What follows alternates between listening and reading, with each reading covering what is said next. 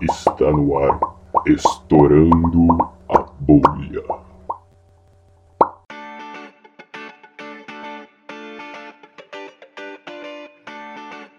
Então, vamos começar com a nossa segunda parte aqui e voltar nessa, nessa questão de pauloninologia florense.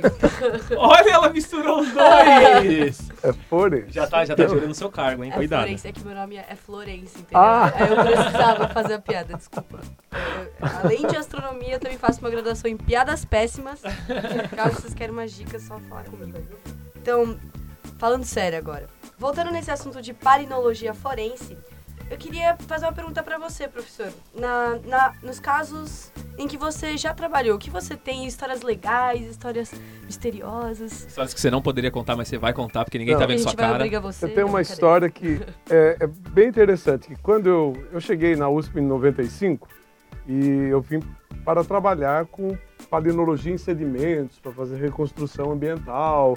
E eu tinha acabado de chegar, estava procurando, fui morar com um amigo, com a família dele, né? não tinha onde morar em São Paulo, fui morar aqui em, Pinheiros. E estava começando aquela primeira semana, né? Já me organizando para começar a fazer a pesquisa mesmo com o professor Quinitiro, que é professor de geologia sedimentar aqui no Instituto de Geociências, é professor emérito, agora aposentado. E, bom, o interessante foi que, ao invés de começar com o objetivo que era trabalhar com palinologia em sedimentos, fazer reconstrução ambiental, eu fui fazer um trabalho, meu primeiro trabalho na USP, em 1995, foi com forense. O que, que aconteceu? A gente estava acertando o laboratório, arrumando tudo, chega a Polícia Federal procurando o professor Knitir e falou, ó, nós temos um problema, nós precisamos da ajuda de vocês. O professor Knitir falou, bom, o que, que aconteceu?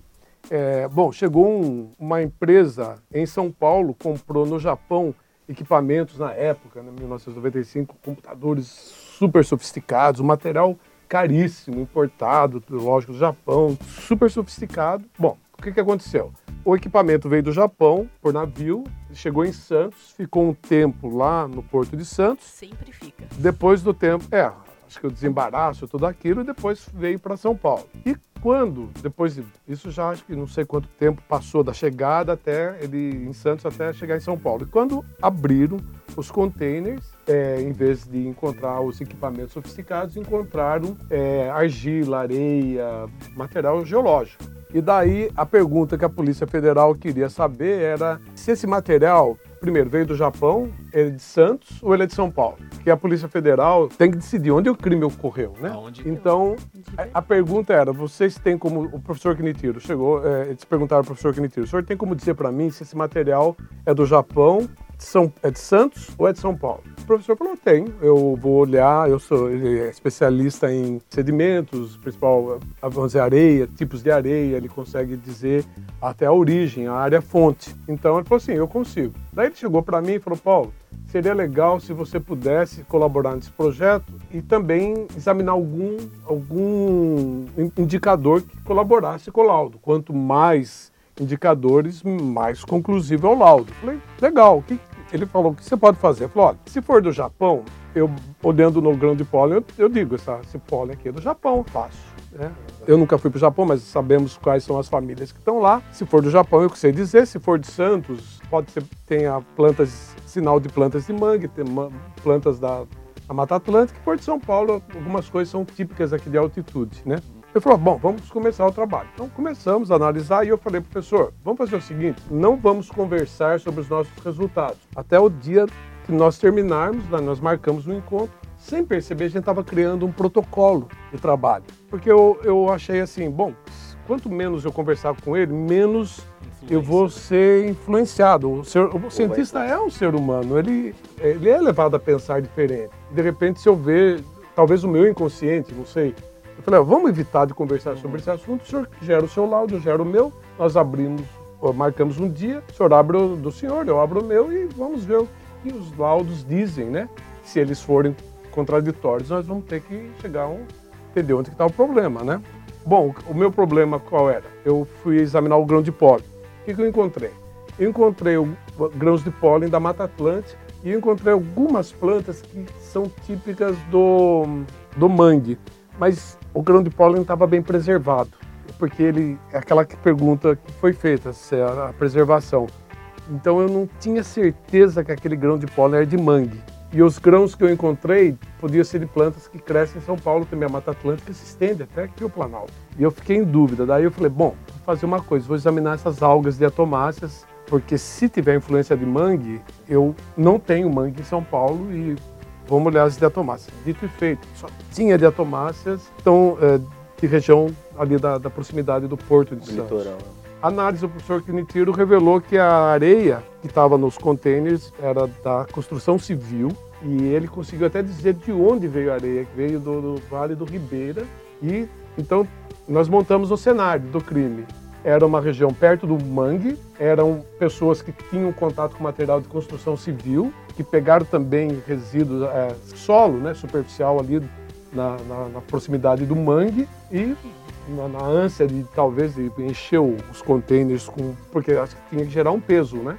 Senão iam descobrir que o container tinha sido esvaziado, né? Então eles acabaram misturando e nós montamos o cenário perfeito. E acharam os caras? Daí nós entregamos o laudo para a polícia. Eu não sei o que aconteceu, mas aconteceu uma coisa engraçada depois disso daí.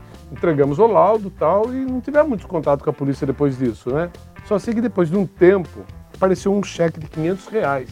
É, o professor cliente falou, ó, oh, Paulo, isso aqui é para você. Eu falei, professor, mas o que, que é isso? Ah, é referente àquele trabalho. Eu falei, mas professor, nós não podemos receber, né? Ele falou, não, mas isso não tem nada a ver com a Polícia Federal. Isso daí a família envolvida queria dar um, Agradecimento. um agradecimento. Eu falei, ó, eu aceito, porque eu, eu, eu não tinha sofá no, no, no onde eu morava. É o meu sofá. Eu cheguei em casa com o cheque lá e falei, ó, gente, hoje vamos comprar um sofá. Na época dava para comprar um sofá com 500 reais, imagina. Hoje você faz uma compra. Imagina, você não faz nada com 500 reais. Você vai né? ao supermercado. Então foi assim, eu me envolvi sem querer e hoje nós temos um projeto CAPES para estudar palinologia forense. É uma coisa que o governo federal está precisando. O Brasil está muito atrasado em termos de forense, em palinologia forense, né? Palinologia.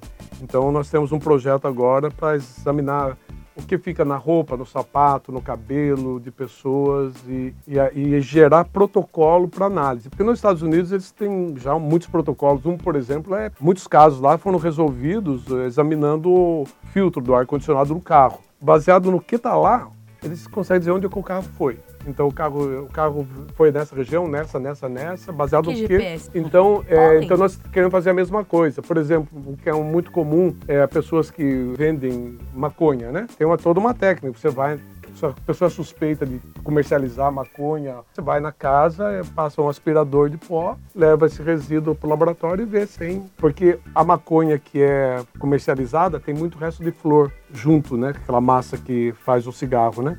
Então ali tem pólen, tá cheio de pólen. Tem pólen na cocaína, a gente consegue dizer até de onde, de onde veio a cocaína. Porque a cocaína geralmente é processada em laboratório, no meio da mata. Então a Polícia Pólen Federal, partido. nesse projeto que a gente tem agora com a Polícia Federal, com a CAP, eles querem saber, dá para dizer a origem da cocaína? Dá, só trazer aí a- a- o pó e a gente extrai o pólen em si e, e consegue dizer a origem, onde foi trabalhado, né? Ilegalmente essa, essa matéria, né? Professor, fala sério, você trabalhou em Narcos, né? O seriado. Não é possível. Não, Não, é, tem coisa engraçada. Por exemplo, tem um aluno da biologia que veio atrás de mim, o Ricardo, o Ricardo Garcia. Ele é da, ele acha que trabalha para a prefeitura de São Paulo, áreas de parques, né? E ele estava com uma tese, ele queria saber se aquela uma região aqui da, do, do litoral, do- da parte da Serra da, da Serra do Mar, tinha sido uma área que foi devastada pelo homem. Tem uns campos, né? Então pergunta, será que aquilo lá é uma coisa milenar ou uma coisa recente ou é uma coisa, né, uma coisa muito antiga? É uma paisagem que não devia estar lá, né? Um campo aberto no meio da mata. Daí, é, é, eventualmente nós respondemos a pergunta dizendo, não, lá está lá faz mais de 30 mil anos, mas uma coisa engraçada foi que na- nas primeiras etapas da- do trabalho, eu falei, Ricardo, você vai lá toda hora, coleta para mim umas amostras de solo superficial para eu ver o que tem no solo superficial. De repente eu descubro que foi recente esse corte de mata e tal, né? E a primeira amostra que caiu na minha mão, eu, eu só tinha pólen de maconha. Daí eu peguei o telefone e falei, Ricardo, olha, eu não sei se, se derrubaram ou não. Naquela época eu não sabia ainda se derrubaram a mata ou não, mas que ali foi um baita de um campo de maconha, aquilo foi sem dúvida. A gente deu muita risada com isso, né? Então, pensando um pouco na, na palinologia forense, que áreas, ou, ou seja, que casos você consegue trabalhar? Assassinato? Ah, É, sim, assassinato. tudo. Eu estou orientando uma aluna da, da botânica, a Ma- ela é da Polícia Estadual, da Polícia Civil Estadual, ela é perita da polícia. E ela, por sinal, é a pessoa que, vocês já acho que, não sei se ouviram falar do caso Mércia.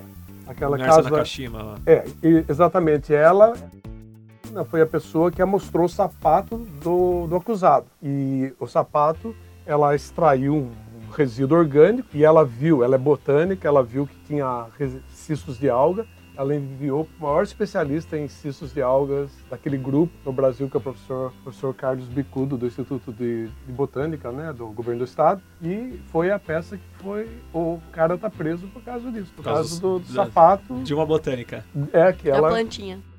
trabalha com a questão da desova de corpos. Então, por exemplo, ela fala que tem muito corpo que é jogado depois do crime, ou de repente o crime ocorre, em canaviais, no estado de São Paulo. Então, tem, no interior é um caso muito assim emblemático, assim, corpos que são jogados, né, ou depois do crime. Então, então tem o suspeito, se o suspeito entrou no canavial ou não. Então a gente está indo em canaviais, a gente começou indo lá pelo canavial que tem lá na, na USP de Pirassununga e, e entramos uma, um pedaço de, de tecido na, na calça, simulando a calça e vendo se o que fica de sinal desses canaviais na roupa, né? Para a gente gerar protocolos para depois entregar para a polícia. Olha, quando vocês tiverem roupa, examine isso, pegue tanto, pegue esse material, sapato, então a gente está examinando. Então, é, os crimes das mais variadas naturezas. Tem um, por exemplo, incêndio, né? A questão de se a pessoa é a causadora de um incêndio. No momento que ela põe em ignição aquilo lá, fica um sinal na roupa dela, né? Então, você pode usar partículas de carvão, tem microscópicas que estão na roupa. Fica muito sinal na roupa da pessoa sem ela saber que fica, né? Eu vi que seria um trabalho recente onde você colaborou com o professor da biologia, o Walter Neves, Isso, isso, e no projeto de paleoantropologia. isso. E eu queria saber um pouco mais como que foi esse projeto. Então, o professor Walter, que é um grande nome da antropologia brasileira e mundial, né, da do Instituto de Biociências, é, que foi a pessoa que descobriu a Luzia, né? Uhum. Então, ele tem todo esse conhecimento sobre a antropologia no Brasil. E um tempo atrás ele falou, Paulo, eu gostaria que você participasse, através de um grande amigo que era postdoc dele, veio o convite de eu entrar nesse projeto. Então, a, a o problema que eles têm é o seguinte, lá na Lagoa Santa, que é a região mais importante das regiões de, de sítios arqueológicos do Brasil, onde foi encontrado o corpo da Luzia, né, tem uma problemática lá, que, se eu não estou enganado bem, é até 4 mil an- anos atrás você encontra corpos humanos até 4 mil. Depois tem um período de tempo que você não encontra mais corpos humanos nenhum. Depois eles voltam a partir de, acho que 2000, uma coisa assim. Tem um período de tempo que não tem, não tem sepultamento nenhum, não tem resto nenhum. Então, é assim, tudo indica que eles foram embora de lá e voltaram só milhares de anos depois, Isso naquela região. naquela região do Lagoa Santa. Uhum. Daí então a pergunta, o que, que aconteceu, por que, que eles foram embora? Então o Walter queria que eu usasse os grãos de pólen para dizer se aquilo lá tinha ficado um deserto, o que, que aconteceu lá. A hipótese dele é que aquilo tinha virado um baita de um deserto. Eu, antes de começar o projeto, falei, ó Walter, eu não, há nenhuma indicação que ah, o Sudeste foi um deserto. Muito pelo contrário, nessa época que você está falando era muito úmido. Em algum- alguns locais mostram isso. Bom, mas de qualquer forma, faça o trabalho. Vamos. Então, eu comecei. Eu já conhecia a região porque tinha feito o doutorado nessa região. Daí eu falei, olha, já conheço, já fiz um trabalho, tem um lago lá que eu analisei, posso reanalisar com um olhar mais refinado nesse período de tempo, mas vou procurar outros lagos, né? aumentar essa, essa amostragem. E depois de muito tempo cheguei à conclusão que o melhor lago era o que eu já conhecia mesmo, que eu já tinha feito essa, essa análise, sabia que aquele lago tinha um dos melhores sinais, né? de- e reanalisamos, mas com alto, alta resolução, que a gente diz, né? As datações foram assim, nossa, foi, foram feitas uma quantidade gigante de datações. Só para ter uma ideia, cada datação custa 400 dólares. Então, eu acho que o trabalho, eu tinha uns, devia ter umas 25 datações. É um- uma coisa inédita para o Brasil, né? mas era muito importante determinar isso. Então, foi legal porque a gente mostrou que a população desapareceu de lá quando estava um clima totalmente incerto. Tinha momentos que era muito úmido e tinha momentos que era muito seco. Então os lagos subiam e desciam justamente porque tinha uma alga microscópica. Quando ela está abundante, significa que o lago era raso. Quando ela some, o lago era alto. E tinha outros, e tinha outros também indicadores. Então a gente chegou à conclusão que era o mundo da incerteza. Então, um ano era muito seco, dois anos secos, seguidos de um ano úmido, dois. Era um mundo. É, Instável. era, era um El Ninho, né? Um El Ninhos gigantes. Daí, essa foi a evidência, a gente depois até publicou, que foi uma instabilidade climática que fez com que esse povo sumisse daí. E bateu essa idade com, nos Andes também, várias civilizações entraram em colapso justamente nessa época. E o El Ninho a gente sabe, né, que tem uma conexão com os Andes, né? Então ficou, ficou foi legal porque a gente é, trabalhou nessa área. Agora eu estou em outros projetos, né, com antropologia, usando paleontologia. Né? Então, professor, eu, eu lembro que uma vez você também comentou de um caso onde você conseguia ver qual- como que as tribos antigas, do que eles se alimentavam Sim. no passado. E, É, esse é um dos projetos que a gente está fazendo agora em parceria com a Universidade da Flórida. É, lá tem um grande arqueólogo da, da Amazônia, que é o Michael Heckenberger. Por sinal, vai estar aqui essa semana para a gente discutir esse projeto. Então, nós temos um interesse de entender é, é, nós- quais são as plantas que eles usaram no passado e manipularam, né? Porque dentro da arqueologia tem um conceito que chama é, floresta cultural. Quer dizer isso? Que no passado populações milenares alteraram a paisagem, né? Com plantio de espécies de valor econômico e hoje a gente encontra grandes aglomerados de, de- dessas plantas e muitas pessoas acham que isso é natural. Então, por exemplo, ele dá o exemplo da castanheira do Pará. Castanheira, você vai lá na região de Alenquer, lá no Pará, você vê matas só de castanheira. Então, tudo a, bio- a biologia sempre interpretou aquilo como natural. Essas matas onde predominava a castanheira era uma coisa natural. Os arqueólogos dizem não. Aquilo lá foi manipulado pelo homem há milhares de anos e ficou. A população sumiu, ficou a paisagem. O açaí, eles dão um exemplo também. É, onde tem muito açaí, geralmente é perto do sítio arqueológico. Então eles acham que o homem vem manipulando o açaí há muito tempo. Então, nós estamos um, tem uma questão lá no Xingu, nós estamos, é a área de, desse, desse trabalho, o Parque Nacional do Xingu. É, tem algumas questões, por exemplo, tem culturas lá, a gente vê florestas de pequi, que é uma planta muito útil.